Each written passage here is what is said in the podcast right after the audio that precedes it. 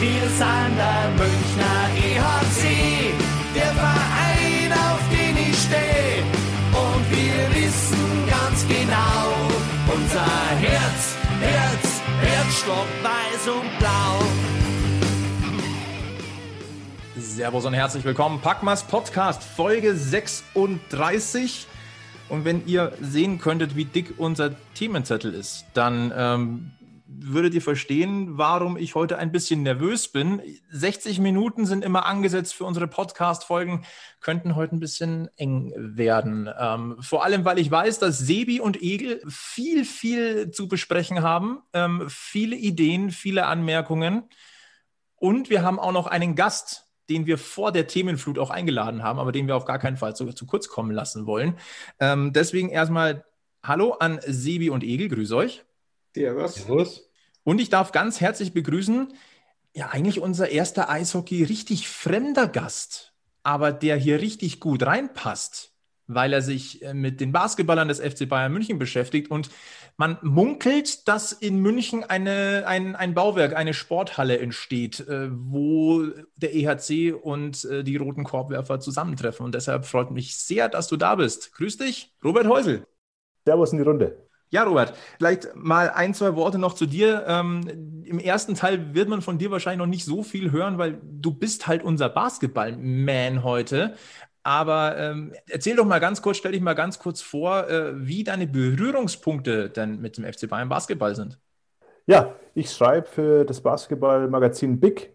Ähm, seit einigen Jahren begleite ich da die Bayern Basketballer relativ intensiv auf nationalem Parkett oder auch im internationalen Wettbewerb.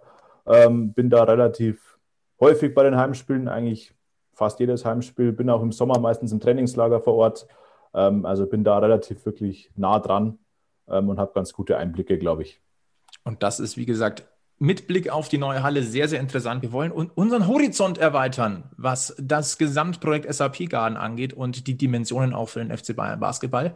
Und äh, deswegen freuen wir uns drauf. Aber die erste und wichtigste Frage ist, und die stelle ich eigentlich mittlerweile auch regelmäßig, seid ihr alle mit Getränken ausgestattet? Freilich. Ich glaube, du kriegst auch immer die gleiche Antwort. Grüß. Einfach nur einen Prostschluck. Prost zusammen auf einen interessanten Packmas Podcast. Prost. Zum Wohl. Prost.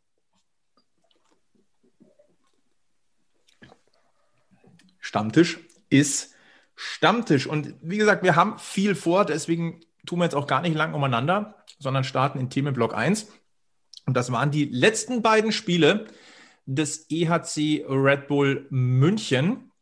Und die wurden siegreich bestritten. Zweimal in Nürnberg, einmal zu Hause gegen Schwenningen. Wie geht's euch, Igel, Sebi? Das sagen wir mal so: äh, Punkteausbeute 9 aus 3 ist natürlich völlig in Ordnung. Völlig in Aber, Ordnung, ja. Ja. Tolle Punkteausbeute. Ja, ist ja. Die hätten wir 10 machen können.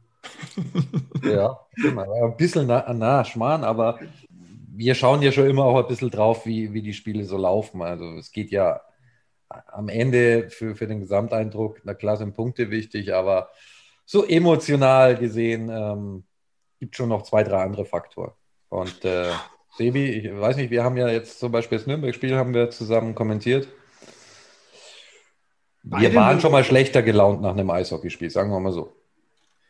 Ja, die Ergebnisse waren relativ gleich, aber ich denke so zum ersten Nürnberg-Spiel, jetzt bis zum zweiten Nürnberg-Spiel, war die Steigerung extrem eigentlich. Also das zweite Spiel jetzt gegen Nürnberg, dazwischen das gegen Schwenningen, das war eigentlich richtig gut. Also wenn man es nimmt, war das in Nürnberg ein Hammer-Eishockeyspiel von München. Das Ergebnis war definitiv knapper, als es der Spielverlauf hätte äh, vermuten können. Richtig, genau. Also eigen, eigentlich war das von Münchner Seiten her ein richtig schönes Eishockeyspiel mit ziemlich viel Abschlusspech und ähm, hätte höher ausfallen dürfen. Wenn man sich so die Wiederholungen anschaut, wenn man jetzt sagt, von wegen, ja, Ingolstadt hat einmal 7-0, 8-0 in Nürnberg gewonnen, aber wenn man sich die Wiederholungen von den Toren anschaut, äh, die die Ingolstädter da gemacht haben, die fragen sich auch heute noch, warum die da reingegangen sind. Also. Ja, und viel, viel wichtiger als, als die puren Ergebnisse, gerade jetzt aus den letzten beiden, Spielen, finde ich, äh, also für mich hat sich dann ab dem Schwenningen-Spiel so ein bisschen der Eindruck eingestellt, wir haben wieder eine Mannschaft auf dem Eis, die als Einheit auftritt. die nicht ein, ein Spiel gewinnt, weil eine Reihe halt mal wieder besonders on fire ist und sich dann da so durchwurschtelt, sondern weil sie als Mannschaft auftritt. Also ich habe irgendwie so ein bisschen das Gefühl, es ist wieder so ein bisschen mehr Mannschaftsgeist zurück und ein bisschen mehr Wir zurück. Das ist wohl auch was, was man so wahrnehmen kann, wenn man in der Halle war, dass dann auch mal jetzt tatsächlich auch von der Münchner Spielerbank ähm, da mehr Emotion kommt zu den Aktionen, die die Mitspieler da auf dem Eis zeigen und so. Und ich finde, das kam auch so ein bisschen rüber. Und ich habe ähm, beim letzten Mal habe ich gesagt, die Überschrift der Spiele war München wehrt sich nicht. Jetzt muss ich ganz klar sagen, München wehrt sich endlich wieder. Und das finde ich gut. Ja, vor allem die, die, die Spiele vorher, die waren ja schlecht und da, also die waren wirklich, also da waren teilweise Sachen dabei, jetzt wie gegen Mannheim oder so. Und da, da komme ich jetzt dann wieder zurück zum Bayern Basketball. Die hatten ja diese Einblendung auf Magenta Sport äh, vom Trainer der Bayern, äh, äh, als er gefragt worden ist, was muss man denn tun, um heute hier zu gewinnen? Und er mehr oder weniger gesagt, wegen, ja, es wird ja schon mal reichen, wenn wir überhaupt mal da wären. Also das äh, fand ich dann auch eine ziemlich gute Zusammenfassung ähm, zu den Heimspielen der vergangenen Woche. Ja, das hätte man äh, Don Jackson in der Vergangenheit jetzt auch das eine oder andere Mal als Sprechblase drüberlegen können. Was uns aufgefallen ist, positiv, war Patrick Hager. Der Captain geht ordentlich voran. Ja, absolut. Also ich nehme ihn, ich für mich als Zuschauer, nehme ihn jetzt zum, seit äh, zwei Spielen eigentlich zum ersten Mal so richtig als Captain auf dem Eis war. Nicht aufgrund des Cs auf dem Trikot, sondern auf das, äh, aufgrund ähm, des Auftretens. Ja, mega. Also Kompliment auch dafür. Da hat sich, glaube ich, in der Mannschaft irgend, irgendwas muss passiert sein. Irgendwie hat man sich zusammengerauft, keine Ahnung.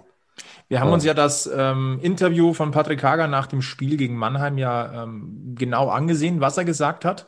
Da waren alarmierende Worte drin. Ich, ich habe so, und dann haben wir natürlich auch ein bisschen drüber geredet, da müssen jetzt eigentlich auch Taten folgen, weil klare Worte, ja, klar, gut, auch als Captain. Aber das muss natürlich auch umgesetzt werden auf dem Eis. Da muss ein Schalter umgelegt werden. Ähm, hat man in den letzten beiden Spielen, nein, letzten drei Spielen, ich finde, man hat dann schon eine Reaktion auch gesehen. Mit ihm als Speerspitze, oder Sibi?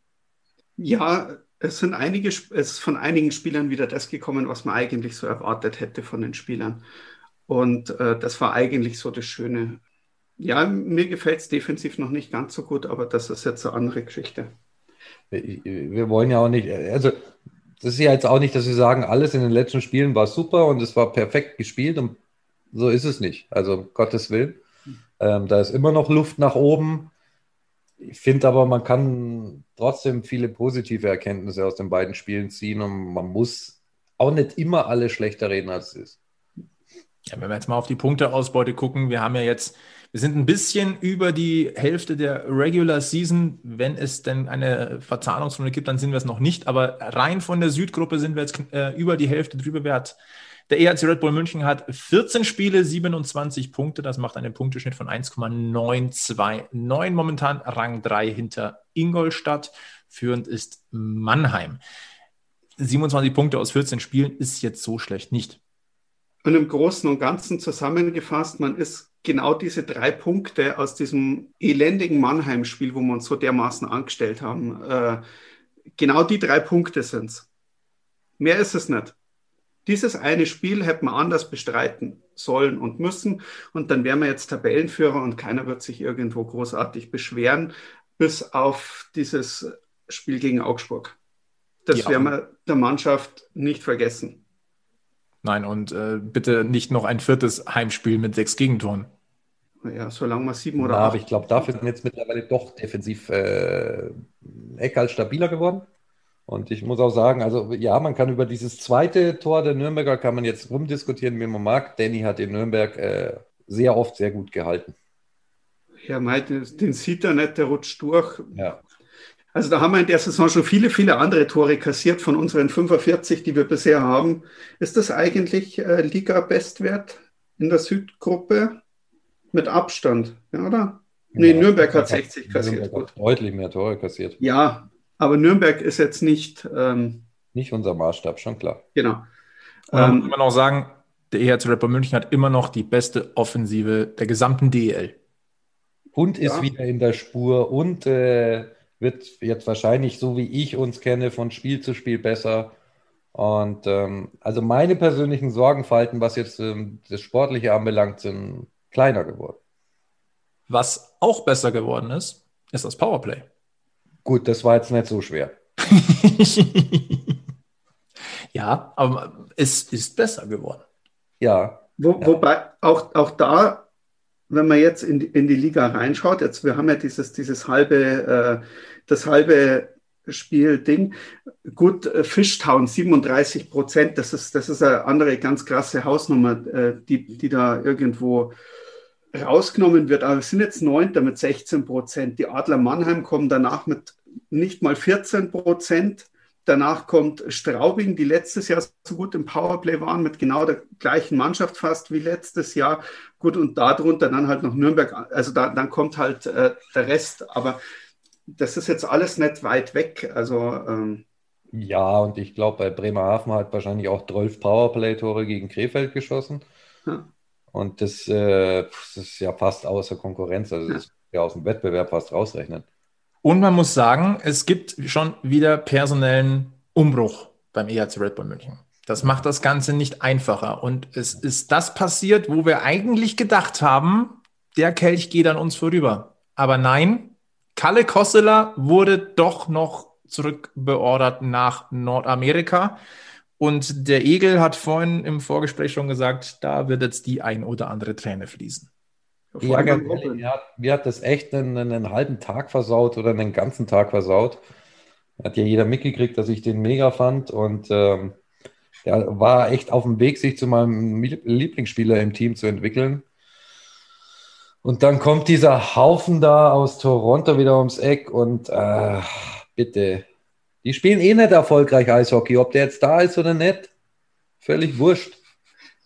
13 Spiele, 5 Tore, 7 Assists. Das ist schon eine Hausnummer. Und ja, der skandinavische Kufengott haben wir, glaube ich, mal gesagt. Das war schon schön, dem zuzugucken. Vor allem, weil er mit der Reihe zusammen mit Frankie Mauer und Philipp Gogula halt einfach auch wunderbar funktioniert hat. Ja. ja. Und auch Bully-Quote und äh, Spielverständnis und das ab eigentlich dem ersten Spiel, wo er dabei war. Also, mir fällt gar nichts Negatives zu ihm ein und ich hatte eigentlich gehofft, dass ich äh, in alter Tradition und weil es bestimmt irgendwann mal wieder möglich ist, auf so einer Saisonabschlussfahrt, die ähm, da mal wieder mit am Finn ordentlich an Schnaps an der Bar trinken kann. Grüße an Mika Noron. Äh, und äh, wieder nichts. Mensch. Sebi, wie geht's dir? Ja, das ist jetzt schwierig. Vor ein paar Stunden hätte ich mich noch mehr geärgert, aber der Ersatz für Kalle Kosseler ist schon fett. Also da, da kommt jetzt einfach ein Spieler, der hat uns in der Vergangenheit so oft so sehr geärgert. Ähm, da steht die Hoffnung, dass der das im Münchner Trikot dann genauso machen wird. Kommen wir gleich drauf. Ähm, ich würde noch ganz gerne einmal kurz bei Kalle Kostela bleiben, weil es dort jetzt auch kritische Stimmen gegeben hat, wenn man so ein bisschen sich im, im Fanumfeld umhört und so mal ein bisschen ein paar Kommentare liest, was wir ja durchaus tun. Es gab dann doch auch die ein oder andere kritische Stimme von wegen, ja, wieso hat man denn die Laie nicht gleich fix gemacht fürs gesamte Jahr? Also da, also ich tue mir jetzt da ein bisschen schwer, dort einen Kritikpunkt anzusetzen, weil eine Leihgabe ist eine Leihgabe. Ja, also da gehören immer zwei dazu. Und äh, wenn jemand in einer NHL-Organisation hängt, dann hängt er in einer NHL-Organisation. Und wenn die NHL sagt, du kommst jetzt hierher, dann kommst du hierher. Also ich bin mir ziemlich sicher, um mal unseren Gast hier ins Spiel zu bringen, wenn äh, die NBA einen Spieler ruft, dann spielt er nicht weiter für Bayern Basketball, sondern spielt in der NBA.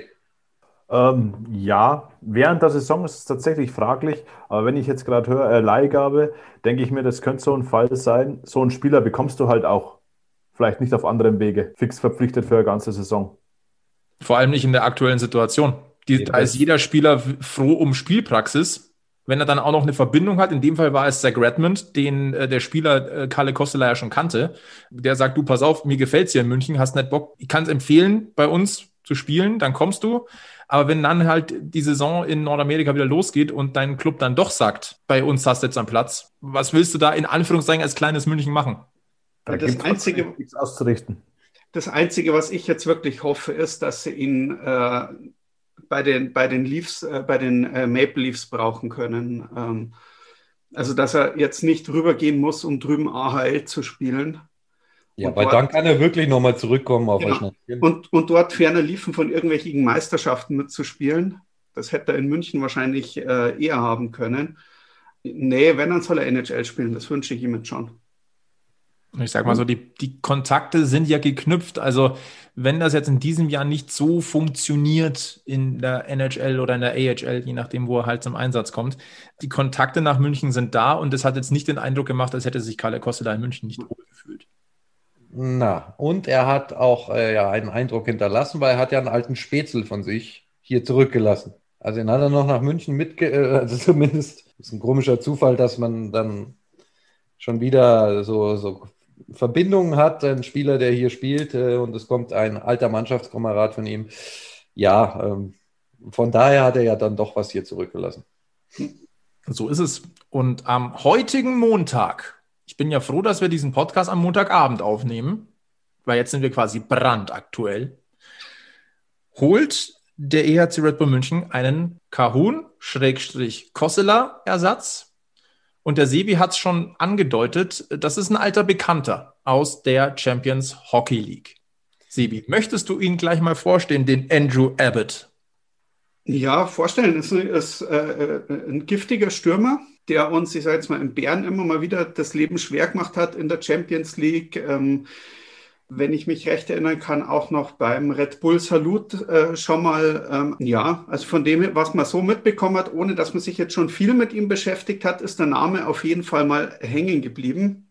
Und ähm, von dem her gehe ich davon aus, dass das eine gute Verpflichtung ist. Wahrscheinlich gut am Bullypunkt, ähm, kann ein Spiel aufbauen, kann auch mal ein Spiel gewinnen. Ich weiß jetzt nicht, ob er so der perfekte Kossila-Ersatz ist, aber vielleicht tut es uns ganz gut, mal einen giftigen Spieler vorne drin zu haben, der ähm, auch mal ein bisschen den Gegnern ähm, auf den Zahn fühlt. Das war eine Sache, die mir eigentlich auch in der Saison und in letzter Saison schon ein bisschen abgegangen ist. Durch ja, die, der ist erfahren, der weiß, wie man Titel gewinnt. Der, glaube ich, kann, kann auch seine Sturmreihe oder eine Mannschaft mit, mit anführen. Kennt sich in Europa aus, also auf europäischem Eis ähm, ich sag mal, wenn der fit ist, dann ist der echt mega. Äh, dann ist es Top-Verpflichtung. Wenn ich dann schaue, warum er nicht mehr in Bern spielt, dann das, sorry, aber da muss ich fast ein bisschen drüber lachen.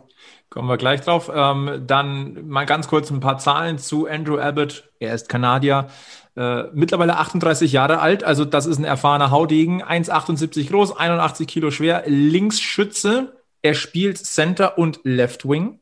Also Center ja genau das Thema, wo wir ja äh, hier in München jetzt ein kleines Problemchen hatten, einen kleinen Engpass. Olympia äh, Bronzemedaillengewinner 2018, dank der deutschen Mannschaft nur Bronze. Und äh, einfach auch mit drei Schweizer Meistertiteln. Und laut Hörensagen, beziehungsweise wenn man sich die Statistiken anguckt, ein echter Playoff-Spieler, der in den Playoffs mal richtig auftritt.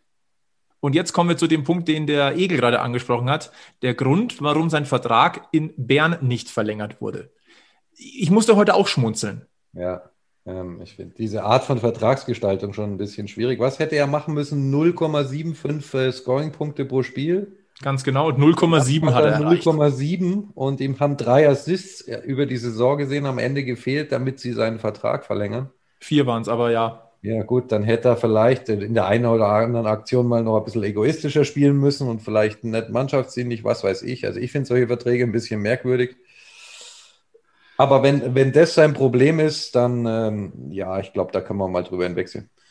Ja, ich denke aber auch, dass das ähm, viel vorgeschoben ist. Wenn man da jetzt bei den, bei den Kollegen von Shorthanded News ein bisschen reingehört hat, die haben letzte Woche ja eine, eine Sendung äh, gebracht, wie es gerade in der Schweiz rund geht und wie die gerade versuchen, ein bisschen Geld einzusparen, äh, äh, dann ist denen wahrscheinlich schon gelegen, so einen, so einen relativ teuren Vertrag äh, momentan wahrscheinlich durch so eine Klausel ähm, extrem günstig auflösen zu können und dann eventuell im nächsten Jahr zu sagen, ja, dann holen wir halt wieder welche. Oder vielleicht kommt er ja doch wieder zurück, wenn es ihm hier so gut gefällt. Ja, das ist möglich, aber auch das finde ich irgendwie keine Art. Also mit Spielern umzugehen, mit denen man drei Meistertitel geholt hat. Gut, das ist jetzt von der Ferne schwierig zu analysieren. Ich finde es ein bisschen merkwürdig. 38 Jahre, was sagt ihr zum Alter? Ein Problem für aus, aus eurer Sicht? Es gibt ja auch kritische Stimmen. Wieso denn jetzt so einen alten Recken?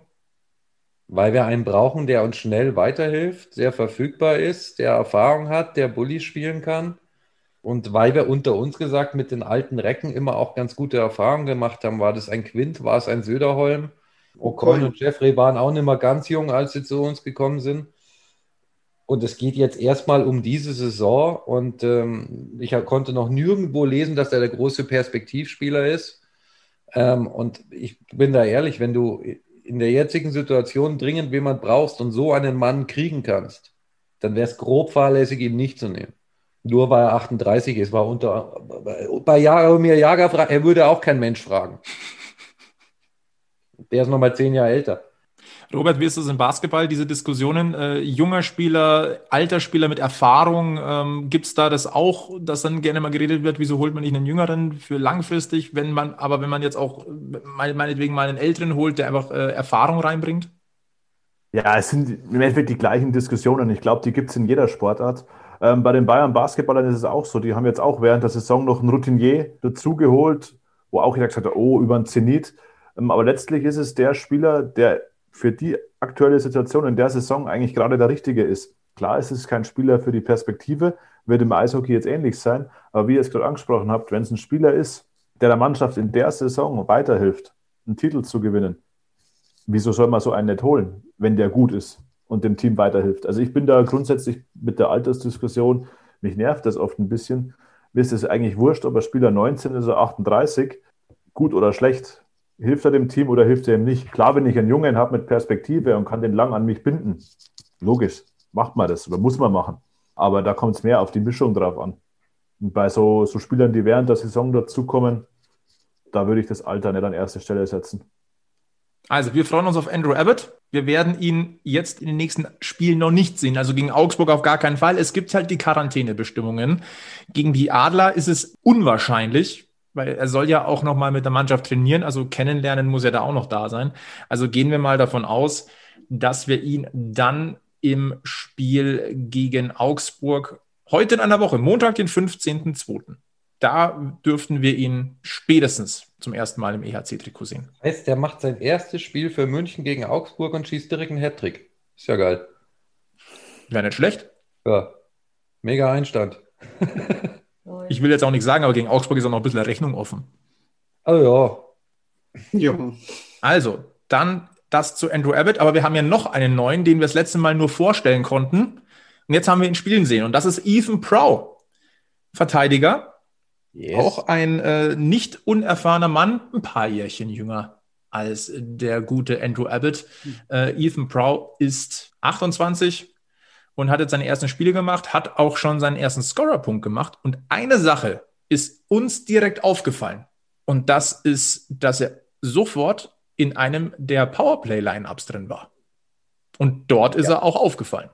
Ja, also er ist nicht nur in einem der Powerplay-Lineups drin, sondern er spielt äh, im Gegenteil vielleicht viele Erwartungen dann auch nicht den Kerl an der blauen Linie, der halt einfach mal draufzimmert, sondern er organisiert sogar dieses Powerplay und spielt den Puckverteiler und das macht er auch noch gut. Ja. Gesehen ne? davon, dass er, wenn er eine Schusschance hat, auch einen Schuss nimmt. Und das auch noch extrem stark. Also gut, er ist, er ist höher einzustufen, allein schon durch das er ist auch nur ausgeliehen aus der NHL ähm, oder ich sage jetzt mal aus, aus der AHL. Aber für mich war es jetzt so, wie im letzten Podcast schon gesagt, mir geht noch die Position ab, die ein Jeremy Dehner recht gut ausgefüllt hat äh, früher. Eben dieses, äh, der Spielaufbau von hinten, der Aufbaupass, dieses äh, auch mal die Pässe, wenn es schnell gehen muss, im Offensivdrittel mal mit reinzufahren, die, die Scheibe zu verteilen, von hinten mitzukommen ähm, auf die Halbposition, nicht durchlaufen bis hinter, hinter das gegnerische Tor. Also ich ich glaube, ich bin schon ein bisschen begeistert. Ich bin eh eher so der Verteidiger-Fan und äh, das ist dieses Jahr meine Saison. Das ist. Äh, ja, in Nürnberg dürfte Ethan Prow auch schon gleich fast 20 Minuten aufs Eis. Das ist schon auch so, nach, er hat vorher elf Monate gar nicht gespielt und gefremdelt hat er jetzt nicht großartig. Don Jackson hat, über, hat auch schon geschwärmt von wegen Erfahrung, äh, guter Passspieler. Jetzt wissen wir, was er meint mit guter Passspieler. Und äh, was auch ganz interessant ist, das hat äh, die Süddeutsche Zeitung rausgeholt. In den Universitätszeiten, wo äh, in denen Prow bei St. Cloud gespielt hat, hat er das Powerplay schon dirigiert. Und damals müssen die Radiomoderatoren oder Kommentatoren auch ein eigenes Wort erschaffen haben und haben vom Powerplay gesprochen. Also wenn es schafft, uns, äh, sich bei uns den Spitznamen auch zu erarbeiten, dann wäre wirklich viel gewonnen, weil dann hättest du einen vernünftigen Verteidiger, der noch dazu Aufbauspiel machen kann und noch das Powerplay in den Griff kriegt.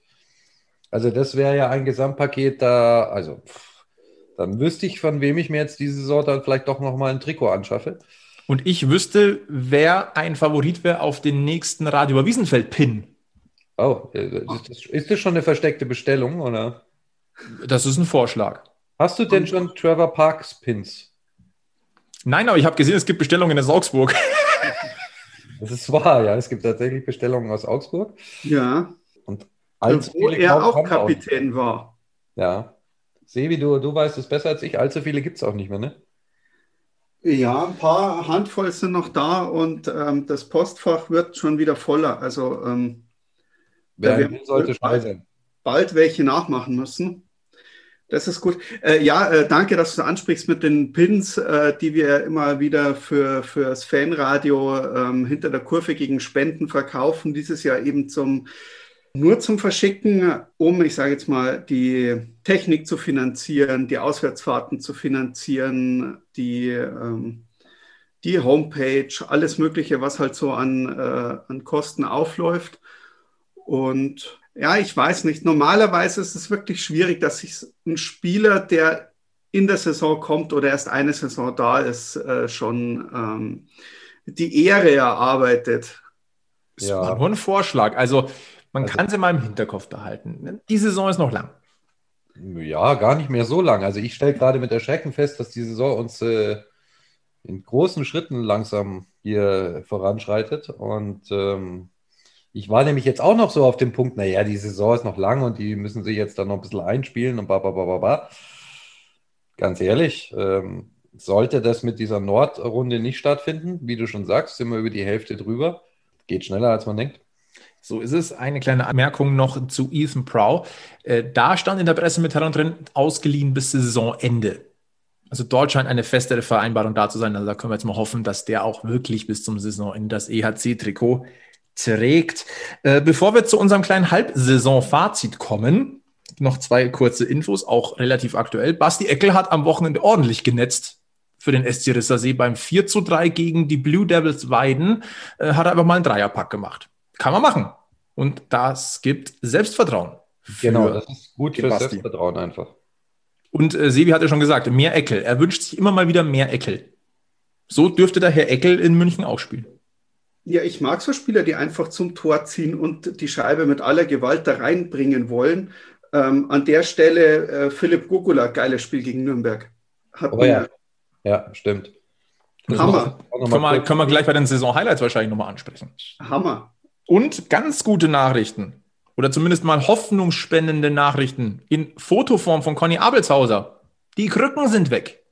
Ja, das ist auch gut und das ist wichtig. Ähm, ich finde es nur erstaunlich schnell, dass sie weg sind. Also bei mir weckt es Hoffnung, dass es vielleicht nicht ganz so lange dauert und ähm, ich bin tatsächlich echt froh, wenn er wieder dabei ist. Na, ich bin froh, wenn er es langsam angehen lässt und endlich mal äh, die Playoffs äh, ordentlich mitbestreiten kann. Also würde ich mir für ihn wünschen, dass er die Verletzung jetzt vielleicht vorher hat und dann äh, das Saisonfinale ähm, eher dann miterlebt. Und natürlich nicht jetzt wieder, nachdem wir jetzt ein paar Verteidiger dazugeholt haben, mit aller Gewalt unbedingt sofort zurückkommen müssen, sondern eher da nochmal äh, ein, zwei Spiele extra abwarten, damit man da wirklich äh, komplett ausheilen lassen kann. Lieber ja. langsam und dann richtig. Ja. Ich muss ein bisschen aufs Gaspedal drücken, ähm, denn wir haben nachher noch einen großen Themenkomplex. Deswegen eine Anmerkung noch, weil dieses Thema auch immer wieder aufkommt, ähm, warum jetzt nicht momentan ein bisschen mehr Spieler auch aus der Academy hochgezogen werden, wie das auch in den vergangenen Jahren immer wieder der Fall gewesen ist, die dann im laufenden Betrieb eingebaut wurden, äh, die ihre Eiszeit bekommen haben. Fakt ist, wir haben immer noch eine Pandemie. Es gibt Quarantänebestimmungen und diese Akademie steht halt nun mal auf österreichischem Grund und Boden. Wobei die Quarantänebestimmungen wohl auch gel äh, gelten würden, wenn du jetzt von äh, einer deutschen Mannschaft zu einer anderen deutschen Mannschaft wechselst.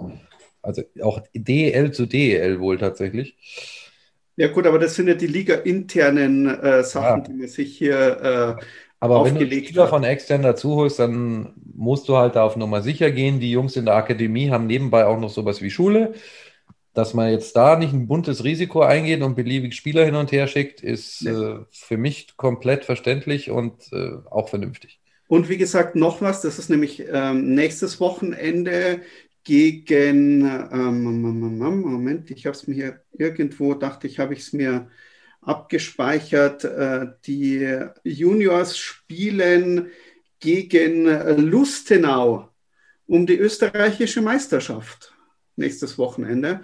Also da haben sie es auch bis ins Finale. Ähm, deswegen sage ich, das war letztes Mal schon das Thema, lass die Jungs doch mal um eine Meisterschaft mitspielen, erstmal, um die sie sich schon äh, die ganze Saison über bemüht haben und versucht haben, dort zu gewinnen, weil ich meine, äh, das ist zwar ganz nett, du bist in der Mannschaft drin, du spielst deine Spiele seit äh, September, glaube ich, in Österreich. Und dann, dann, dann geht es um die erste Meisterschaft und du spielst nicht mit, weil du in München gegen Nürnberg ähm, die Strafbank oder, oder eben die Auswechselbank drücken sollst. Ähm, da gönne ich es den Spielern doch viel mehr, dort ähm, die Erfahrung zusammen, um, um die Meisterschaft zu spielen und eventuell schon mal, und das ist, glaube ich, eh der Anspruch, äh, den man irgendwo in der Red Bull-Bubble irgendwo hat, äh, egal wie die Meisterschaft, ich meine, da sind wir wieder, kommen wir wieder zurück, um unsere Gäste auch mit so in, in die Bayern-Welt zu kommen. Ein Titel ist ein Titel und der wird mitgenommen. Ich glaube, es ist beim EHC auch so wie bei den Bayern. Ja. ja und wenn es der Magenta Sport Cup ist, aber gewinnen willst, alles. Genau. Wie ist es denn, ähm, um da vielleicht nochmal ganz kurz ähm, den Bayern-Schlenker zu machen, bevor wir dann nachher dann gleich zum großen Komplex kommen, ähm, die Verzahnung zwischen Nachwuchs und Profis bei den Bayern-Basketballern, wie, wie, wie sieht es da aus? Ja, die Bayern haben selber eine zweite Mannschaft, die spielt in der zweiten Bundesliga, wobei man sagen muss, die zweite Bundesliga ist quasi wieder zweigeteilt in zwei Ligen. es schimpft sich quasi nur zweite Bundesliga, ist aber de facto die dritte Liga. Ähm, da spielt eine sehr, sehr junge Mannschaft. Das ist im Endeffekt eine U, eine leicht verstärkte U19, ähm, nur mit Eigengewächsen. Die haben aber momentan auch die, das Problem mit Quarantäne und Testbestimmungen, dass die jetzt nicht ohne weiteres einen Spieler aus dem Trainingsbetrieb der zweiten Mannschaft zur ersten Mannschaft schicken dürfen, allein schon wegen der Testung. Dadurch, dass die Basketballer aktuell alle zwei, drei Tage spielen ähm, und dementsprechend auch dauernd getestet werden, können die da nicht einfach einen Jugendspieler mit reinnehmen, wenn der jetzt am Wochenende in der zweiten Liga irgendwo gespielt hat. Hm. Also das ähnliche Problem, wie, wie wir es im Eishockey jetzt auch haben. Ich denke, das ist bei allen Mannschaftssportarten momentan so. Das ist, vor allem wenn jetzt Verletzungen dazukommen, ist natürlich ärgerlich, wenn man da weniger flexibel ist, aber es geht offenbar nicht anders. Dann kommen wir ganz kurz zur, zu unserem Halbsaisonfazit. Äh, Sebi Egel, ich habe euch beiden ja gesagt, äh, ich fände es cool, wenn jeder so einen Top 3 und Flop 3 hätte. Äh, wer möchte denn wie anfangen? Ich nehme Redmond. Damit wären wir bei den Top 3 wahrscheinlich. Ja, weißt du, man bereitet sowas vor und dann passieren so, äh, kommt irgendwie so ein Wochenende und dann ist der eine weg und der andere neu da und auf einmal können die Powerplay spielen und du hattest aber Powerplay auf deiner Negativliste. Also die machen es einen schon auch nicht ganz so einfach, ne? ähm, Niemand hat gesagt, dass dieser Podcast einfach wird. Ja, ja, und äh, das ist eben ein schnelllebiges Business. Aber wenn der Sebi Redmond nimmt, nehme ich meinen Schein. Den hätte Sebi auch gern genommen, aber ihr dürft gerne zu euren Wahlen gerne noch ein, zwei Sätze dazu sagen. Ja, ich glaube, Redmond erklärt sich von selber. Redmond, punktbester Verteidiger der DEL. Gefühlt schießt der EHC immer ein Tor, wenn er gerade irgendwo auf dem Eis rumfährt. Ich habe mir von, von Fans gegnerischen Mannschaften aber auch sagen lassen, auch die Gegner schießen sehr gerne Tore, wenn Redmond auf dem Eis ist. Also ähm, er bereichert die Liga um Tore. Ich meine, sein Schlagschuss ist einfach. Ähm, also es, es, es gibt gewisse Gründe, warum ich seit Jahren fordere, dass Eli Kowalczuk äh, Oh nee, die leider wieder los. Oh nee. ich werde so lange nerven, bis es. Ja, ich weiß, die Zeit läuft ab, aber für Kowalczuk muss immer mal wieder äh, Zeit sein. Nein, ich, ich liebe einfach, wenn ein Spieler aus voller Fahrt einen Schlagschuss ansetzen kann und der dann auch noch gezielt irgendwo einschlägt. Das gibt es immer weniger und man sieht es immer weniger in der, in der Liga in, insgesamt, auch international. Man sieht das einfach nicht mehr. Aber das ist einfach, ich liebe die Situationen, weil da ist so viel Power drin in, in, in diesen äh, Aktionen. Aus vollem laufenden Schlagschuss ansetzen und den mit, mit irgendwas 100 Schieß mich tot kmh gezielt in die Maschen setzen. Da ist so viel Kraft, so viel Power. Und das ist für mich einfach Eishockey. Und ähm, ja. ja, deswegen Redmond. Genau. Dann ist mein Schein gefallen. Mein Schein? Das ist ganz interessant, weil den hatten wir ja eigentlich im Sommer so gar nicht mehr auf dem Schirm. Ja, und dann hat, äh, haben sich, also A, finde ich, hat das besser gemacht schon äh, zu Beginn, als wir ihn auf dem Schirm hatten. Da, da bin ich auch ganz ehrlich und hat das ja auch ähm, ordentlich, äh, das eine oder andere ordentliche Spiel gemacht. Und dann musste er auf einmal als Verteidiger aushelfen. Und das macht er richtig, richtig gut.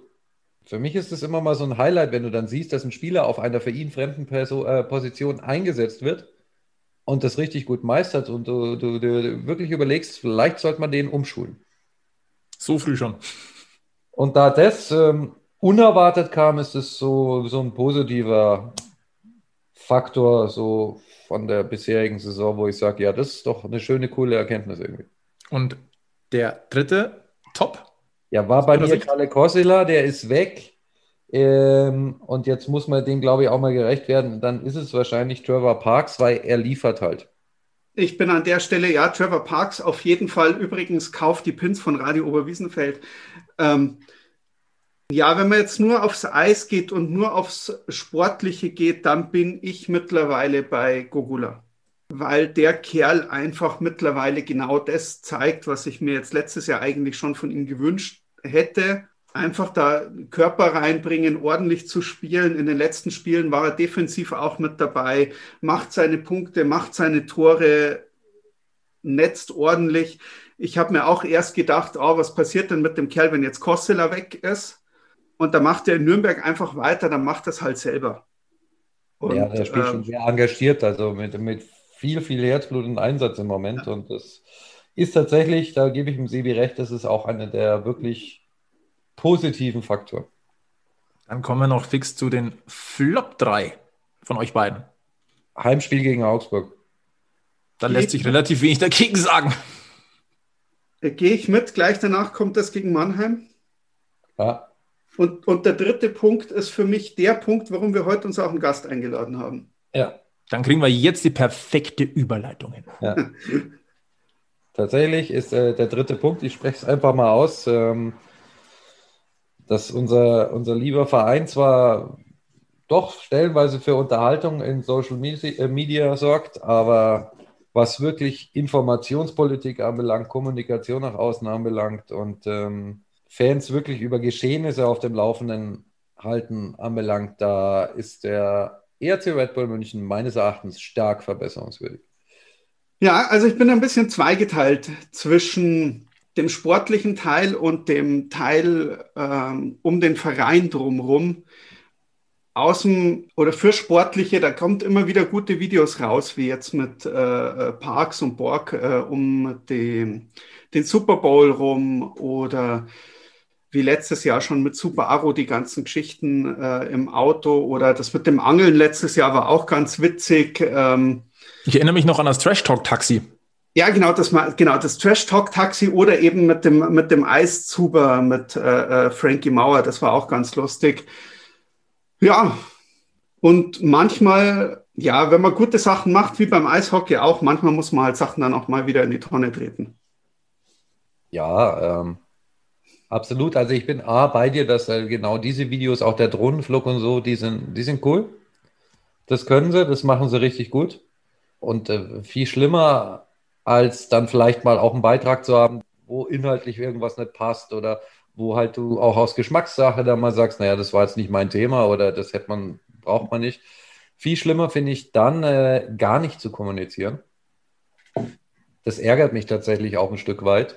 Wir hatten das Thema dieses, äh, dieses Jahr schon mal mit, mit der Umbenennung der Facebook-Seite. Das haben wir ausreichend diskutiert.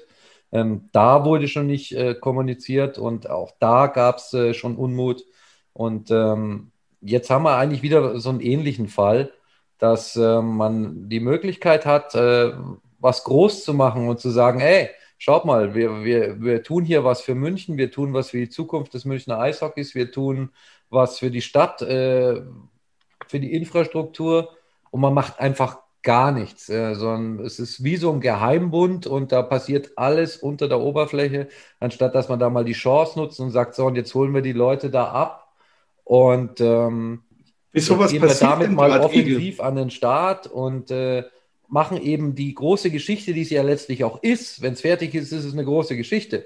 Äh, machen aus der Geschichte auch was. Sondern ich habe immer so ein bisschen das Gefühl, wenn es ähm, aus der Geschäftsstelle München, aus dem Dunstkreis, wenn die nicht mehr die Hand drauf hat, sondern es, äh, ich sage jetzt mal Richtung Konzern marschiert, dann wird es ähm, so ein bisschen geheimbundtechnisch. Und ähm, umso ärgerlicher finde ich es dann, wenn Informationen an die Öffentlichkeit kommen, aber von anderer Seite, weil dann hat es echt Geschmäckle. Und damit haben wir jetzt den wunderbaren Bogen gespannt zu Robert, der heute diese zweite andere Seite personifiziert. Kann man Sag, schon sagen. Ich personifiziere den FC Bayern. Hui, da war. Du hast einen roten Pulli aber- an. Ah, Okay, ja, gut. Nein, also, äh, der Robert, äh, du hast vorhin schon gesagt, äh, du berichtest für die Zeitschrift Big Deutschland über den FC Bayern Basketball. Und wir wissen natürlich alle, dass der FC Bayern München mit seiner Basketballmannschaft als Mieter in den neuen SAP-Garden einziehen wird. Und deswegen haben wir dich auch heute eingeladen. Wir wollen nämlich diese Basketballseite oder die Basketballsicht der Dinge hier mal so ein bisschen in den großen Kontext stellen und wie wichtig denn auch der SAP-Garden eigentlich für die Bayern Basketballer wirklich ist. Robert, nimm uns vielleicht mal ganz kurz mit äh, über die letzten äh, zehn Jahre der FC Bayern Basketballentwicklung, damit man so ein bisschen versteht, wo das Ganze herkommt und wie groß das mittlerweile schon ist. Jetzt mal kurz dazwischen, kurz dazwischen. Moment einmal. Ich dachte, der FC Bayern München baut eine neue Halle für Basketball. Hm. Ja, also zumindest könnte man das im Moment so meinen, weil der, der Also- Mieter kommuniziert auch mit seinen Fans, während der Bauherr so tut, als wäre er nicht da.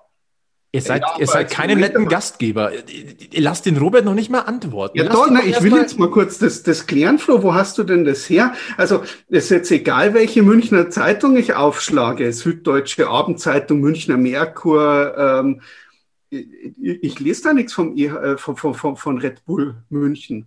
Also ich äh, lese was von SAP und ich lese was davon, dass äh, die Bayern Basketballer ein neues Schmuckkästchen bekommen. Ja, und die besten Infos zu dem Schmuckkästchen außerhalb vom Bayern Basketball gibt es tatsächlich auf äh, der Packmas Internetseite. Und ähm, aus Richtung Eishockey passiert da kommunikativ gar nichts. So, und jetzt darf der Robert bitte noch einmal antworten und dann gehen wir auf den Themen. ja, jetzt habt ihr Robert, es tut mir leid, ich entschuldige mich für Es Stammtisch, Jetzt, jetzt habt, ihr, habt ihr mal viele Vorlagen gegeben. Ja, ich glaube, es ist immer noch so, dass Red Bull die Halle baut. Ähm, ich glaube, die Basketballer sind nur schon heiß drauf. Ich vermute, der EHC eigentlich auch. Ähm, ja, zehn Jahre, äh, Flo war ein gutes Stichwort. Zehn Jahre ist es jetzt her, dass die Bayern in den Audi Dome eingezogen sind am Westpark. Die haben ja davor in der Eishalle gespielt Ein Jahr lang. ein Jahr lang in der zweiten Bundesliga, ähm, unter anderem mit Dirk Bauermann, dem Bundestrainer, dem ehemaligen als Coach, äh, Nationalspieler nach München geholt, dann natürlich direkt den Aufstieg realisiert, dann eben in den Audidom umgezogen. Der Audidom, finde ich, ist eine nette Halle, hat Charme, olympischen Charme von 72. Das ist aber auch wieder das Problem. Also er ist halt einfach nicht mehr zeitgemäß. Ähm, die Bayern haben den Audidom echt gut rausgeputzt, weil die Halle lag ja brach letztlich vor zehn Jahren. Ähm, haben die echt zu einer schmucken Arena ausgebaut. Ähm, ist quasi auch das Zuhause der Basketballer, also das ganze Office sitzt dort. Ähm, da ist der komplette Trainingsbetrieb von Jugend, zweiter Mannschaft, Profimannschaft. Aber einfach um den nächsten Sprung zu schaffen, braucht es eine neue Halle. Äh, auch mit den europäischen Ambitionen, die die Basketballer haben, äh, muss eine neue Halle her. Ähm, da ist man jetzt im internationalen Vergleich auch momentan einfach ein Stückchen zurück. Ähm, ich denke, beim EHC ist es ähnlich. Wenn ich mir die Olympia-Eishalle so anschaue, dürfte es schon vergleichbar sein mit dem Audidom im Basketball. Und sie sind eben heiß drauf, dass sie da rein dürfen. Was man aber auch sagen muss, ich glaube, es ist ja geplant, dass die Bayern nicht alle ihre Heimspiele im SAP-Garden spielen werden, sondern ich glaube, man kalkuliert so 15 bis 20 Stück jetzt in der Saison, während der EHC ja tatsächlich jedes Spiel dort spielen wird. Genau, der EHC zieht komplett dort ein. Ähm, da wird dann auch die Geschäftsstelle reingehen. Äh, drei Trainingshallen sind mit dabei. Im Bayern-Magazin, das Mitgliedermagazin 51 oder 51, kommt ja von der Selbener Straße 51, war jetzt etwas ein bisschen mehr zu lesen über den SAP-Garden. Unter anderem wurde dort kommuniziert, dass die Grundsteinlegung, auf die wir eigentlich schon ziemlich lang alle warten, am 24. Februar stattfinden soll. Ähm, da stand dann unter anderem auch drin, dass die Bayern Basketballer wohl tatsächlich mit bis zu 40 Spielen pro Jahr kalkulieren im SAP-Garden. Das ist eine ganz neue Dimension. Sollte es so kommen, dann kann es eigentlich Red Bull insoweit recht sein, weil dann wird wahrscheinlich die Miete auch ein bisschen höher sein. Es geht ja auch um Stadionauslastung. Aber ja, das genau ist der Punkt. Ähm, als Eishockey-Fan erfährt man eher was über den neuen äh, Garden, über den FC Bayern München. Wobei, Robert, und das haben wir im Vorgespräch auch schon mal gesagt, so extrem kommunikativ ist der FC Bayern an sich ja auch nicht. Ich finde generell, dass man vom SAP Garden relativ wenig hört. Klar war jetzt mal der Artikel in dem, im Bayern-Magazin, aber auch sonst, ähm, man hat dann mal so gehört, ja, es wird, gab ja diese offenbar Probleme mit dem Grundwasser, darum hat sich der, der Eröffnungstermin ein bisschen nach hinten verschoben. Ja, das, das erfuhr man dann schon aus der Presse, aber mehr kam da von Bayerns Seite auch nicht. Klar haben die Bayern mit Uli Hoeneß natürlich einen Mann, der das Ganze richtig angeschoben hat. Aber so richtig, also ich hatte ja auch gedacht, Grundsteinlegung für das, dass die schon relativ lang da rumbauen, äh, dürfte schon mal kommen. Das wird jetzt ja Ende Februar der Fall sein. Also so genaueres, glaube ich, weiß man auch nicht, wie, das, wie die Halle von innen aussehen soll ähm, wie eben der Umbau sein soll von Eishockey auf Basketball. Wie macht man das mit den unterschiedlichen Größen der Spielfelder? Wie bringt man die Zuschauer möglichst nahe ran? Das sind alles so Punkte, die, glaube ich, sind schon noch offen. Natürlich hat dann auch, also die Abendzeitung ist nochmal auch darauf angesprungen, ähm, dass eben diese Info der Grundsteinlegung ähm, im Bayern-Magazin ist. die AZ hat nachgefragt beim EHC Red Bull München und dann kam folgende Antwort darauf. Eine Grundsteinlegung ist selbstverständlich ein wichtiger Bestandteil dieses Bauprojekts und markiert einen ersten Abschnitt in der Geschichte der neuen Heimspielstätte des dreimaligen deutschen Eishockeymeisters EHC Red Bull München. Aufgrund der Corona-Pandemie ist eine Zeremonie mit Gästen und Besuchern derzeit nicht möglich. Zum gegebenen Zeitpunkt wird die Red Bull Stadion München GmbH über die Grundsteinlegung informieren. Ein emotionsloses Geblubber, sorry. Ich kann es echt nicht mehr anders sagen. Ich verstehe es halt auch einfach nicht wir machen das jetzt ja auch schon so, so, so, so ein paar Jährchen hier mit äh, äh, Facebook und äh, Radio und Reichweite generieren und äh, der Flo ja auch durchaus durchs, durchs Schreiben. Jedes Mal, wenn es um diese neue Halle geht, geht die Reichweite nach oben. Das, das, das, das, das, das verbreitet sich von alleine, weil einfach jeder und auch ziemlich viele Leute, die jetzt nicht direkt mit dem Eishockey und mit dem Basketball zu tun haben, sondern denen vielleicht sich um den Olympiapark irgendwo äh, interessieren, um neue Sachen, aber eben auch um, äh, wir haben relativ viele Leute auch von auswärts, die sich über die neue Halle natürlich informieren, die gerne, äh, also eine neue Halle ist ja immer ein Anziehungspunkt auch für auswärtige Fans äh, zu kommen. Ähm, das, das, die Leute interessieren sich dafür, die sind hungrig nach Infos, die, die nehmen alles mit, was man irgendwo auch nur äh, teilweise drüber lesen kann. Und äh, da finde ich es halt erstaunlich, dass so eine, so, eine, so eine Firma wie Red Bull, die ja eigentlich im Großen und Ganzen immer auf die Reichweite und auf die Aufmerksamkeit geht und die auch haben will, das einfach irgendwo liegen lässt. Ja. Komplett. Ja, also ja, der Olympiapark freut sich doch über jeden Beitrag, der mit dieser Halle zu tun hat. Ja. Also ich könnte mir schon vorstellen, dass Red Bull schon noch irgendwann einen größeren Aufschlag plant, ähm, ohne irgendwas zu wissen, weil, wie er angesprochen hat, Red Bull ist eine Marketingmaschine. Ja. Ähm, das würde mich wundern, wenn die das Ding einfach fertig bauen und sagen, so, jetzt machen wir eine große Eröffnung. Also ich denke, dass da vorab schon noch was kommen wird. Also wir muss eigentlich. tatsächlich. Weil auch so eine Grundsteinlegung, äh, wenn du sagst, äh, ja, Pandemie geht nicht, bla, da machst halt da, da dann deinen Drohnenflug oder dein Video. Also ja. Jetzt steht der Kran, jetzt stehen die Mauern, jetzt ist die Tiefgarage fast fertig, das Loch ist tief genug. Da kann man doch jeden Monat, ich sage jetzt mal einen Bericht oder so, so ein kleines Update Jeden Monat. Es muss ja jetzt nicht, nicht tagesaktuell oder irgendwo sein. Aber so einmal im Monat, dass man die, die Vorfreude bei den Leuten eben auf diese neue geile Halle ähm, mit hochzieht. Ja, da gebe ich euch schon recht. Vor allem Vorfreude, Fanbindung ist ja jetzt in Zeiten leerer Hallen ähm, durchaus ein Thema. Ähm, ich denke, dass es allen Sportarten momentan so geht, dass die Bedenken haben, ob die Fans wieder so kommen in, in großen Zahlen, wenn man wieder in die Halle darf, dass sich der Fan doch nicht ein bisschen entfremdet, in Anführungszeichen, generell vom Sport oder sagt, hm, Couch-Sport ist ganz nett, ich lege mich auf die Couch, schaue mir das alles an. Also von daher gebe ich euch da schon recht. Also ein bisschen Fanbindung, ein bisschen Ködern wäre da bestimmt nicht verkehrt was das Interesse angeht. Ähm, ich war am Wochenende nochmal eine Runde laufen im Olympiapark, äh, habe natürlich vorbeigeschaut an der Baustelle. Ähm, es ist auffällig, dass da relativ viele Leute stehen bleiben, auf den Hügel gehen und sich einfach mal, mal fünf Minuten diese Baustelle geben, Fotos machen. Das ist, es, es ist ja auffällig, dass da eine, ein Riesenloch ist. Ähm, hat schon Anziehungspotenzial.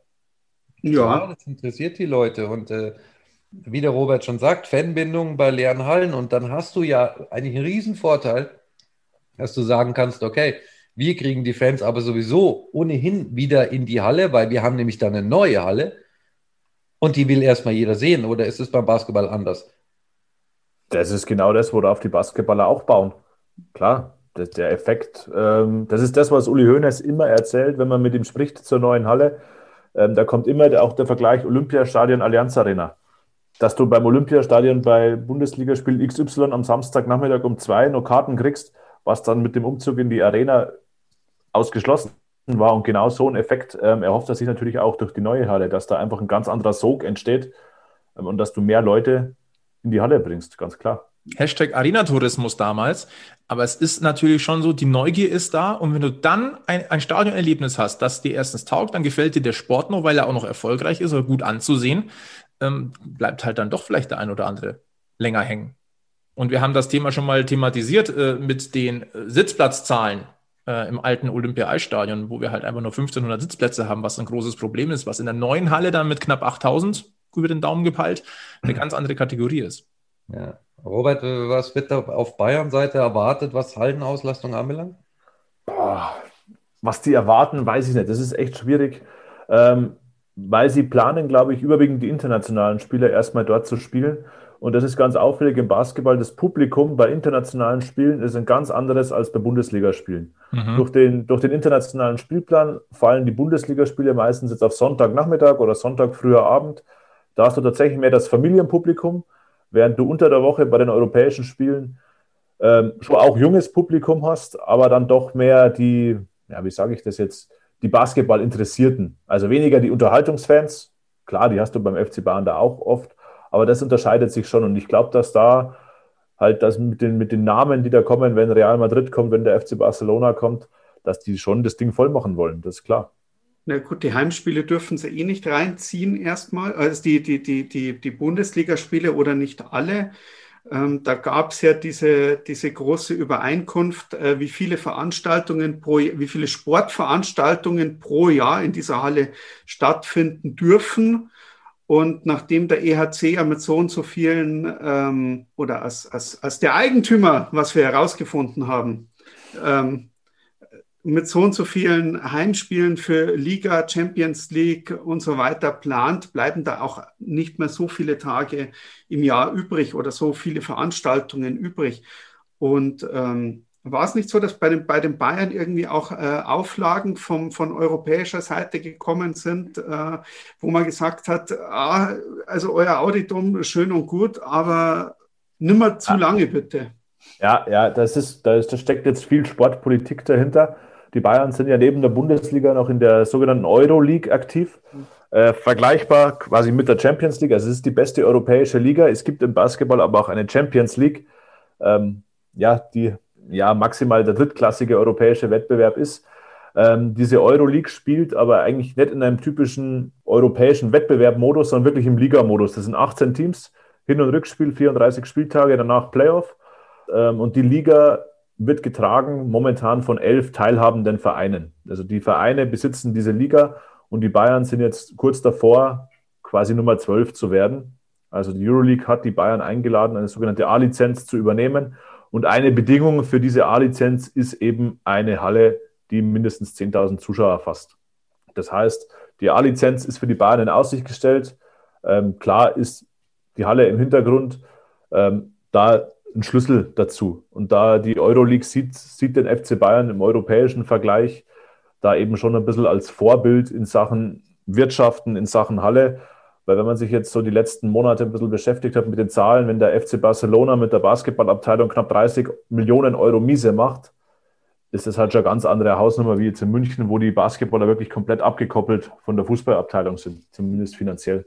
Und daher muss die, muss die neue Halle kommen, vor allem für den europäischen Wettbewerb. Und ich glaube auch, dass es ganz gut ist, ähm, dass man sich nicht verpflichtet, jedes Spiel da zu machen, weil einfach durch die massive Anzahl an Heimspielen ähm, glaube ich nicht, dass du in einem Bundesligaspiel gegen einen Hinterbänkler den SAP-Garten voll machen wirst. Das wird nicht passieren.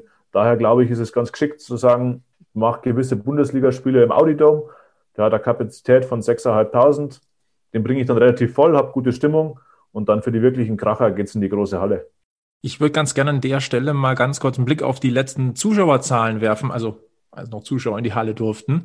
Äh, wir haben da auf Packmas eben mal eine kleine Übersicht gemacht, wie denn so die Zuschauerentwicklung der letzten zehn bis zwölf Jahre gewesen ist. Das ist nicht uninteressant. Als sich der FC Bayern entschlossen hat, ähm, die Basketballabteilung zu pushen, das war Ende der 2000er Jahre, also der Nullerjahre. In der Saison 2009-10 war der Zuschauerschnitt noch bei 907. Dann kam das eine Jahr zweite Liga in der Olympia-Eishalle. Das waren dann im Schnitt schon mal 3810. Und dann ging das in der ersten Bundesliga, in der ersten Saison auf 6.177. Das ist ja nahezu fast hundertprozentige Auslastung des Audidoms gewesen. Ich glaube, da war noch ein Spiel in der Olympiahalle dabei, das noch äh, verlegt wurde, wenn ich mich jetzt ganz äh, dunkel erinnere. Oder war es im zweiten Jahr? Das Spiel in der Olympiahalle gegen Würzburg war tatsächlich noch in der zweiten Bundesliga. War noch in der zweiten Liga, stimmt. Das war, war das, dieses Topspiel Würzburg, das der Bayerische Rundfunk damals ja live übertragen hat. Und genau deshalb ist der Robert heute da, der weiß das. Der weiß sowas, genau. Was jetzt aber ganz interessant ist, ähm, dieses Niveau hat sich relativ lange gehalten, bis zur Saison 2016-17, da war der Schnitt bei 6.098 und seitdem ist das Ganze so ein bisschen rückläufig. Also 6.098, dann waren es noch 5.894, dann waren es 5.300 und dann waren es plötzlich 5.100. Im Gegensatz dazu, beim EHC war es ab 2013 ein kompletter Anstieg und dann hatten wir jetzt eine leichte Delle 2019 und 2020. Das war ein Unterschied von, also einmal um 200 gefallen. Also da waren halt einmal, ein, ich glaube sogar einmal war es weniger Playoff auf alle Fälle, aber etwas konstanter und stabiler als die des FC Bayern Basketball. Deshalb würde mich jetzt mal so der Blick so ein bisschen auf die Fanszene interessieren. Ich war einmal im Audidom. Ich, ähm, Robert, ich gebe dir recht, das ist eine schmucke Halle auf modern getrimmt mit dem alten Charme noch. Mein Eindruck von den Fans, also wie gesagt, rein subjektiver Eindruck, ähm, dass das, ich war damals bei einem äh, Europacup-Spiel, es war nicht ganz ausverkauft. Ich weiß ehrlicherweise den Gegner nicht mehr. Ich glaube, es war ein, war ein montenegrinisches Team meines Wissens nach. Ich hatte so den Eindruck, ein Drittel davon sind wirklich Bayern Basketballfans und zwei Drittel sind Fußballfans, die sich halt das mal angeguckt haben und Selfies gemacht haben. Ich möchte jetzt niemandem zu nahe treten, wirklich nicht. Aber das war mein persönlicher subjektiver Eindruck. Ehrlich, den Eindruck habe ich eigentlich gar nicht. Also ich glaube, dass sich das, das Fußballpublikum und das Basketballpublikum echt massiv unterscheidet. Klar, du hast bestimmt Fußballfans, die da hingehen. Ich glaube aber nicht, dass die Schnittmenge so groß ist. Ich glaube, die Erklärung, warum die Zuschauerzahlen rückläufig sind, ähm, ist einfach liegt daran begründet, dass die Bayern, seitdem sie in der Euroleague spielen, einfach sehr, sehr viele Heimspiele haben. Also wenn wir sagen, 34 Spieltage Bundesliga, 34 Spieltage Euroleague, das sind dann schon mal 34 Heimspiele insgesamt ohne Playoff und ohne Pokal.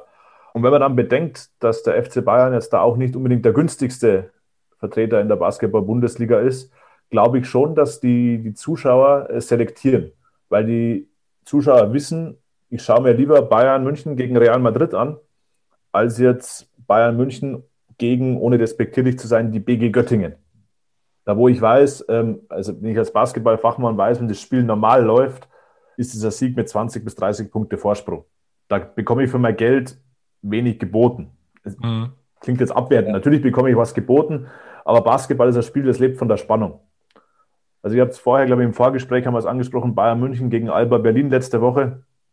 Das war ein Spiel, das war unfassbar dramatisch. Da war Bayern München 20 Sekunden vor Schluss fünf Punkte hinten.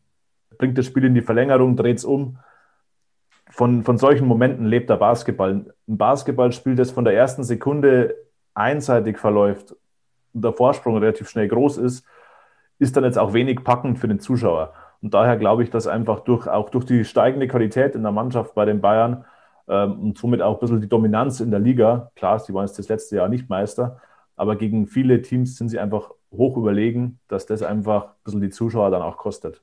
Wie ist denn die Preisstruktur? Weil du sagst, nicht zu den günstigsten gehört? Ähm, gut, es gibt kaum Stehplätze. Also die Stehplätze sind wirklich minimal. Da sind wir weit unter 1000. Ähm, es gibt nur eine ganz, ganz kleine Südkurve hinterm Korb. Der Rest ist Sitzplatz. Der durchschnittliche Sitzplatz, würde ich sagen, wenn man mal die VIP-Tickets außen vor lässt, 30 Euro, 35. Also das hat die letzten Jahre schon gut angezogen. Und wenn man sich vorstellt, ja, zwei Heimspiele pro Woche hin und wieder, ja, klar. dann überlegt sich natürlich die, die Familie schon, wie oft gehe ich zum Spiel. Und ich glaube, dass das einfach ein bisschen die Zuschauer kostet. Klar, sie geben sich unfassbar viel Mühe mit Rahmenprogramm und so. Also zu Saisonzeiten gab es am Weihnachten immer ein Event mit anschließendem Konzert. Da hat Max Giesinger mal ein Konzert gespielt oder Sido spielt ein Konzert. Also da wird ganz, ganz viel gemacht, so eventmäßig, um die Halle voll zu kriegen. Ähm, aber in allen Spielen ist es einfach schwierig. Wie ist denn das äh, Verhältnis aus deiner Sicht äh, zwischen Bayern Fußballfans und Bayern Basketballfans? Sind das wirklich zwei verschiedene Gruppen? Wie groß ist die Schnittmenge? Ähm, ist Basketball ein kleines Stiefkind, das halt dabei ist? Oder ist das, also ich glaube, der Stammverein, also das, das, das, die große Marke FC Bayern versucht da schon hoch zu pushen? Ja, absolut. Hm. Also ich glaube jetzt, sagen wir mal so, der, der gemeine Bayern Basketball-Fan ist bestimmt auch den Fußballern zugeneigt. Könnte ich mir vorstellen. Um, Ob es umgedreht so ist, die nehmen die vielleicht wahr. Aber klar, es gibt bestimmt so, so Ultra-Fan-Gruppierungen, die, die, gehen überall hin. Die würden sich wahrscheinlich auch Sportkegeln anschauen. Aber ich glaube nicht, dass sich so überschneidet. Also ich glaube schon, dass es, es ist eine andere Zielgruppe. Und das ist auch das, was Uli Hoeneß immer mal sagt, ähm, warum er auch den Basketball so gepusht hat beim FC Bayern, weil es einfach eine andere Zielgruppe anspricht. Da kommt man jetzt wieder so mit ein bisschen Klischee-Vorstellungen, dass Basketball doch eher ein Sport ist, der auf Akademiker abzielt, der aus Universitätsstädten kommt, der ganz, ganz viele Studenten eben anspricht. Und so ist es aber auch. Das Publikum ist jung, viel, viel jünger als in der Allianz Arena im Fußball. Jung, gebildet. Und das ist, glaube ich, die, die Zielgruppe, wo die Bayern da auch hin abzielen. Schicker, könnte man zusammenfassen, schicker. Und deswegen braucht man auch eine neue schicke Halle. Mm, schicker ich, ist ich würde noch eine Frage. Die VIPs auch eine Rolle. Klar, es ist bestimmt schick, sich da sehen zu lassen. Ähm, ich glaube, es ist auch in Sachen Sponsoren so, ähm, dass Sponsoren, die vielleicht bei den Fußballern in der zweiten Reihe stehen, sich doch erstmal bei den FC Bayern Basketballern präsentieren, mhm. weil du wirbst halt doch mhm. mit der Marke FC Bayern. Das ist halt mhm. einfach ein Faustpfand.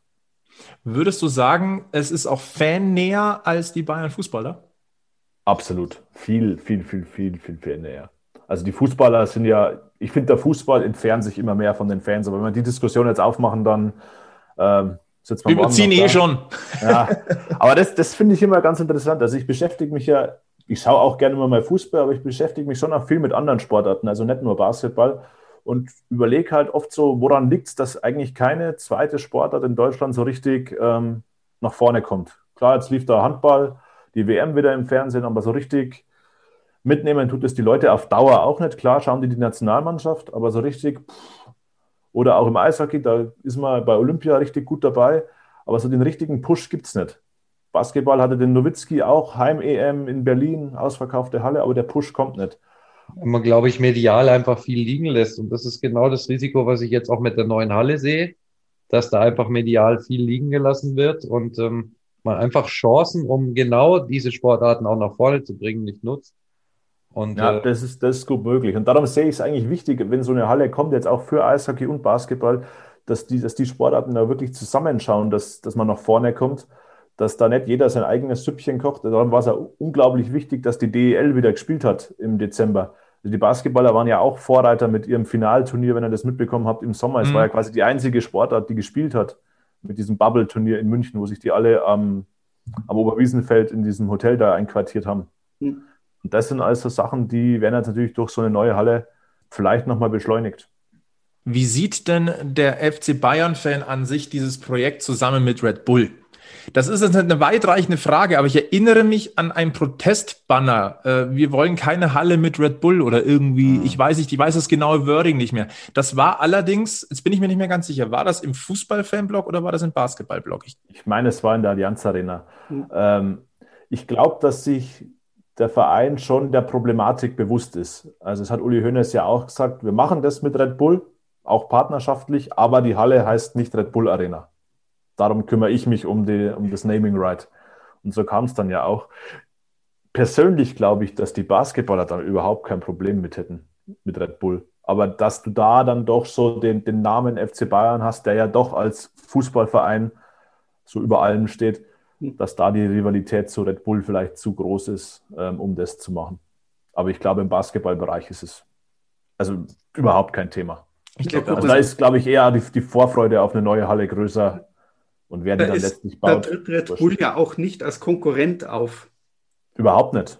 Also es, es, es wäre jetzt nicht so, dass äh, Red Bull jetzt sagt, okay, wir machen jetzt hier äh, eine eigene neue Basketballmannschaft in München auf und äh, treten in Konkurrenz äh, zum FC Bayern oder wie beim Fußball, wo man sagt, okay, man hat halt einen zweiten Standort schon irgendwo da, der ähm, ja, und ich glaube auch, dass, wo wir vorher über Zielgruppen gesprochen haben, ich glaube auch, dass die Zielgruppe vom Eishockey wieder eine andere ist.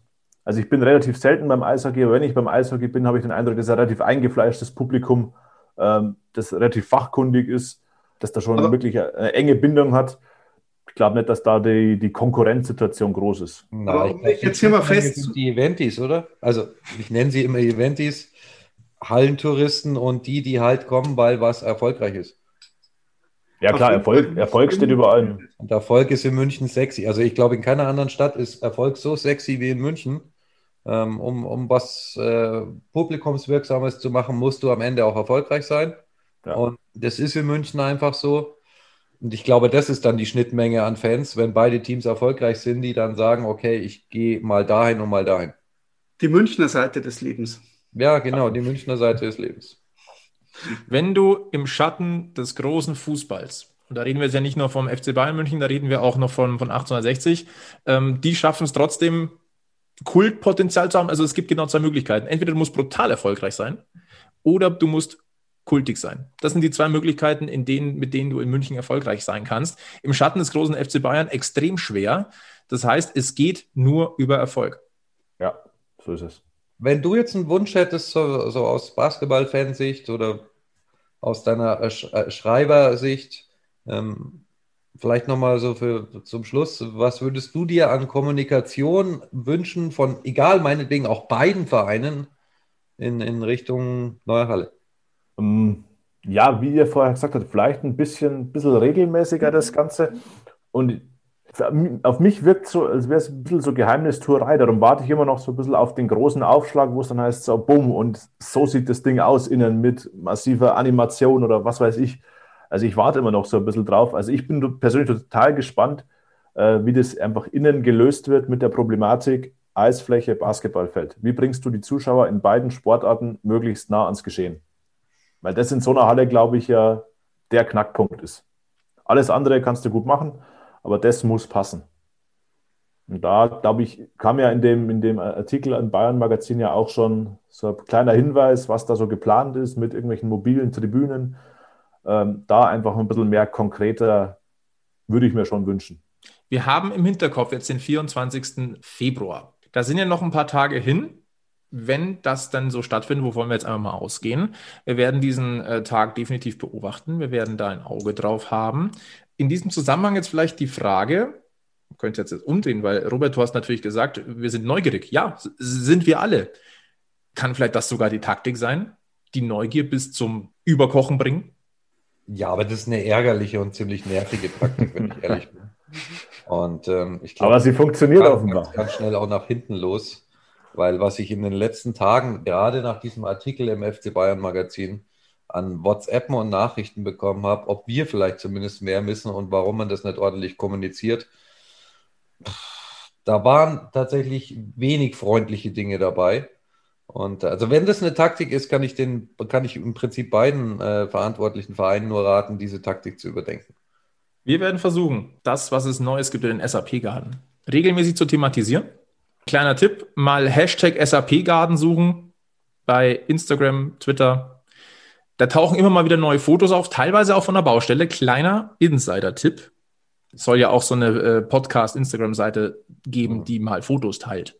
Hm. Und äh, fleißige Hörer, die äh, dem Podcast ab und an sogar Fotos schicken.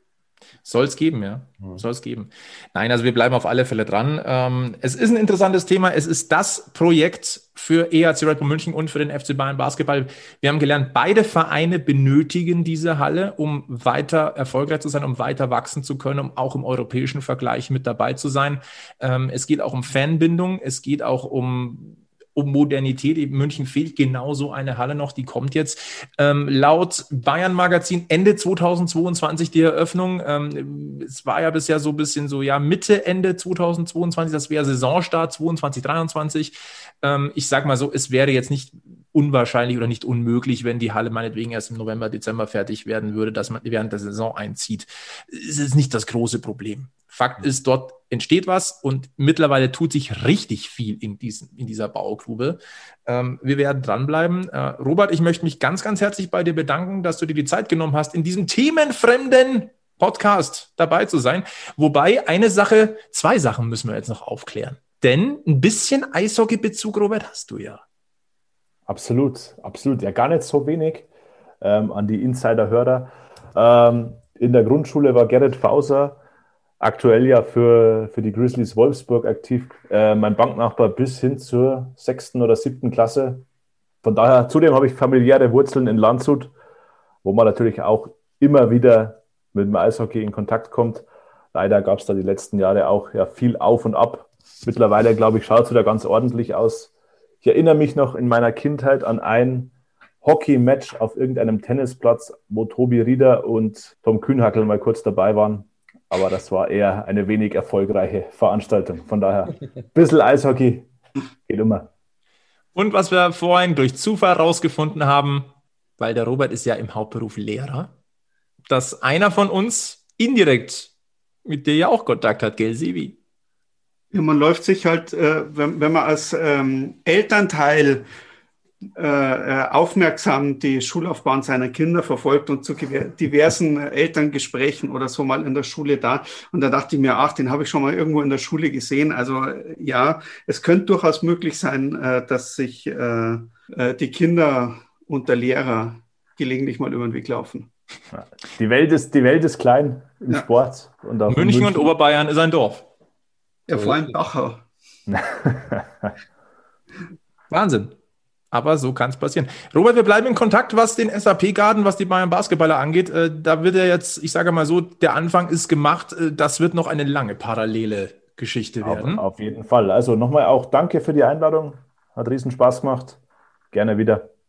Ich entschuldige mich bei den Hörern fürs Überziehen. Die Folge wird deutlich länger als geplant. Aber ich meine, wenn es gute Themen gibt, dann müssen wir auch darüber reden. Es ist ein Stammtisch und auch beim Stammtisch wird es mal ein bisschen länger. Ja, stimmt. Komm, stell deine Frage. Ja, Mach uns fertig. Meine Frage ist, haben wir was vergessen? Ja.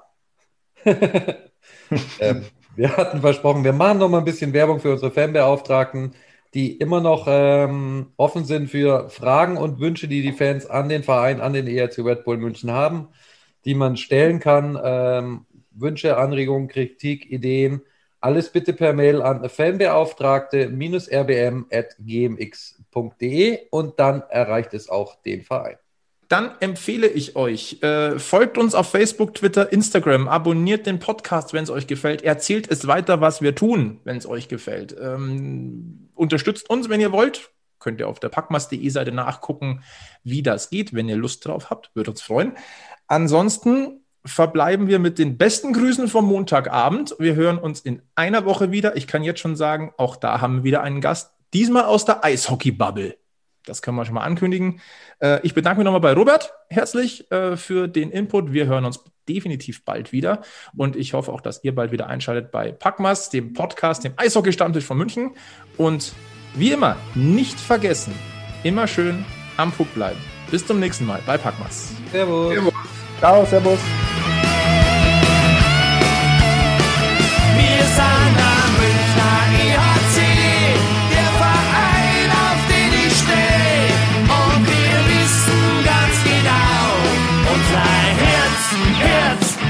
Rosa, Weiß und Blau.